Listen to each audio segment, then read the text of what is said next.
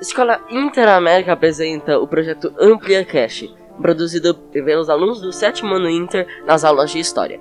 Eu sou o Marcos. Eu sou o Rafael. E eu sou a Lisa.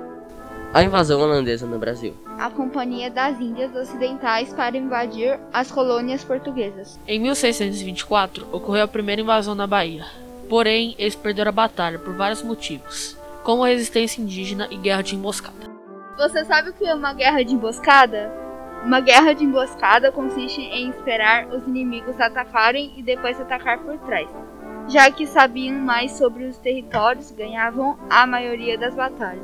Depois, em 1630, é, com a ajuda de um informante chamado Domingo Fernando Calabar, os holandeses invadiram Pernambuco. Nessa invasão, eles conseguiram vencer. Os pernambucanos até tentaram fazer uma guerra de emboscada. Porém, graças ao dedo duro, que digo, é, X9, digo, informante, Domingo Fernandes Calabar, os holandeses criaram é, uma guerra de emboscada da guerra de emboscada. Eles emboscaram a emboscada. Escola Interamérica e Rádio Interação.